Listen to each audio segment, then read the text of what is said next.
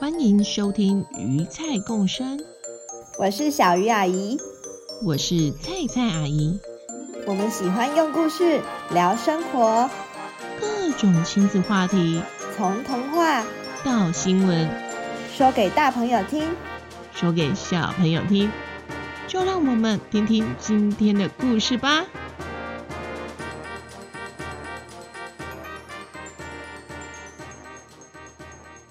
大家好，欢迎回到鱼菜共生，我是菜菜阿姨。先来工商一下，阿姨家玩了两年的嫦娥城市积木。嫦娥城市积木会让你的积木动起来哟。总共有六百片的积木，可以拼出三百六十种的造型，而且还有六十堂教学影片呢，是孩子暑假可以自学自玩的好伙伴哦。有兴趣的朋友，可以在与赛共生的 FB 了解详情。五月二十一号结团哦。那我们就回到故事吧。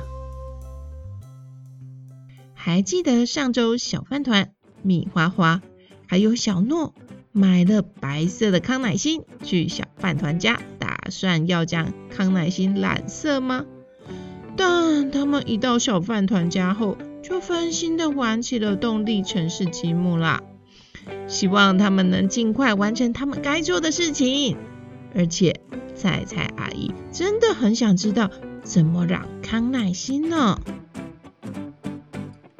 米花花这时也看完一本书了，她看了一下小诺和小饭团，说：“哦，你们已经将挖土机完成了啊！”没想到你们两人这么厉害耶！哇，花勺还会动呢！小饭团一听，得意地说：“我们很有工程师的天分吧？嘿嘿。”而另一边，小诺则是谦虚地说：“啊、其实是因为有很详细的说明影片啦，我们才能按着步骤组装完成啊。但是。”真的很好玩呢！回去我想请我妈妈也买一组，我暑假就可以边学边玩了。哎呀，小饭团啊，你要多学习小诺，谦虚一点啊。虽然玩城市动力积木真的很有趣，但米花花忍不住还是提醒他们了一下。小诺啊。在你请你妈妈买一组之前，你们是不是忘了还有事情还没完成啊？这时，两人异口同声地说：“啊对哦，要染色康乃馨。”你们终于想起来啦，这明明就是今天的重点才对啊！对了，小饭团，你说要。染色康乃馨是要怎么进行啊？其实还蛮简单哦，是运用毛细现象哦。啊，毛毛虫现象是靠毛毛虫爬到花上染色吗？不是啦，不是毛毛虫，是。毛细现象，我知道，我知道，毛细现象通常啊发生在植物的维管束或是毛巾、卫生纸这些很多纤维或是多孔的东西上面。水分啊，会自己沿着维管束或是纤维往上爬。哇，米花花，你真的很厉害哎！本来我还想装帅来解说的，都被你说光了啦。不过我还是不知道要怎么染康乃馨呢，这部分还是要麻烦你解说哦。嘿嘿，来仔细听我说哦。最近啊，我妈妈很爱做烘焙，我发现她有做烘焙用的食用色素，有红色、蓝色和黄色。我们可以把食用色素滴到水里，先把水染色，然后把康乃馨的根部斜切掉一些，再把康乃馨的根部放入染好的水中，接着就会因为毛细现象的原理，颜色液体就会沿着茎里的维管束，慢慢的往上爬，慢慢的往上爬，爬呀爬，爬呀爬，然后到了花瓣就染好色啦。啊，听起来很简单呢，我们赶快来试试看嘛。不过你说你妈妈最爱的是橘色，但是但是我们只有。呃，红色、蓝色还有黄色耶，怎么办呢、小饭团呐，这时一听就说：“很简单哦。”就在小饭团想要回答的时候，米花花忍不住又插嘴说。我知道，我知道，这很简单，就是红色加黄色就是橘色啦。但小饭团一听，竟然说：“诶，不是红色加蓝色才是橘色吗？”米花花一听啊，马上皱着眉头回答。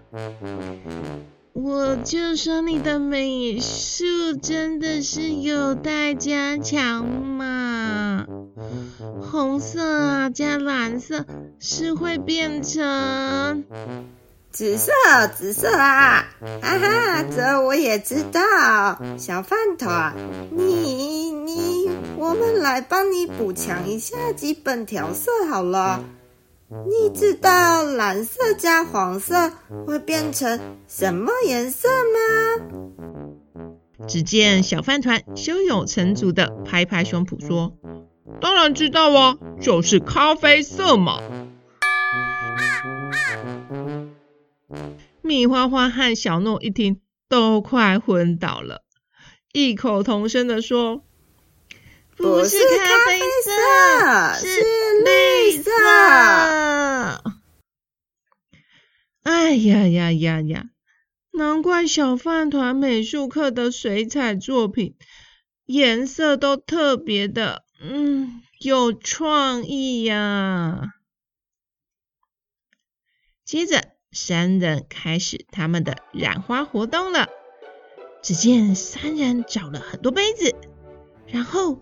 蹑手蹑脚的到厨房找食用色素，他们找到了三罐红、蓝、黄的透明罐子，虽然上面没标示，但应该就是这三罐了。就快速拿回小饭团房间，然后先后调出了红、橙、黄、绿、蓝、紫六种颜色的液体。不过，怎么边调会有不同且很浓的香味呢？真是奇怪。虽然三人对于这香味感到有点疑惑，小饭团妈妈已经都把罐子外包装给换过了，他们也就没办法从罐子的包装确认香味从何而来。加上小饭团想给妈妈惊喜。所以也就没再跟妈妈求证了。算了，就先这样吧。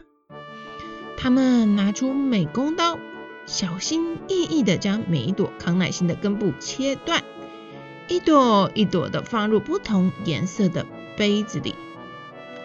诶，没想到最后康乃馨还多了两三朵呢。该放入什么颜色里呢？小饭团思考了一下。问了两个人一个问题，嗯，我们呢，把花的根部放入红色的液体，白色的花瓣上会染上一些红色。那假如我把根部分成两半，一半吸蓝色，一半吸黄色，那花瓣会是什么颜色呢？小诺和米花花听了这问题后，顿时也陷入了思考。嗯，会是直接变成绿色吗？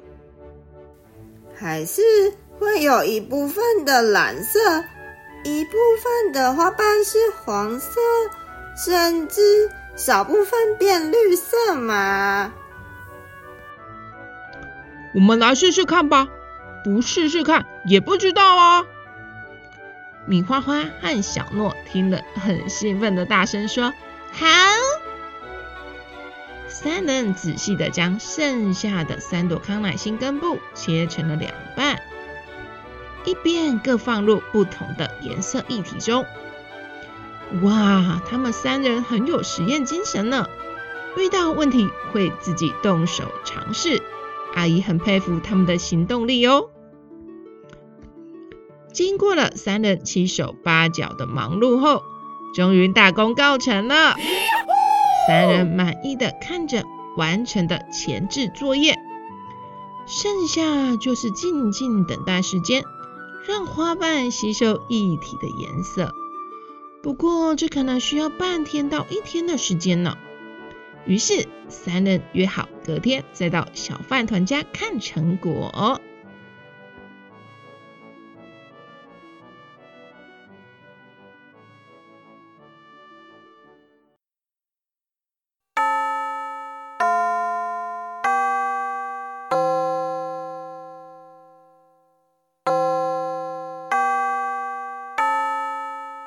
隔天一放学，三人快速的冲往小饭团家，想要看看他们的染色成果。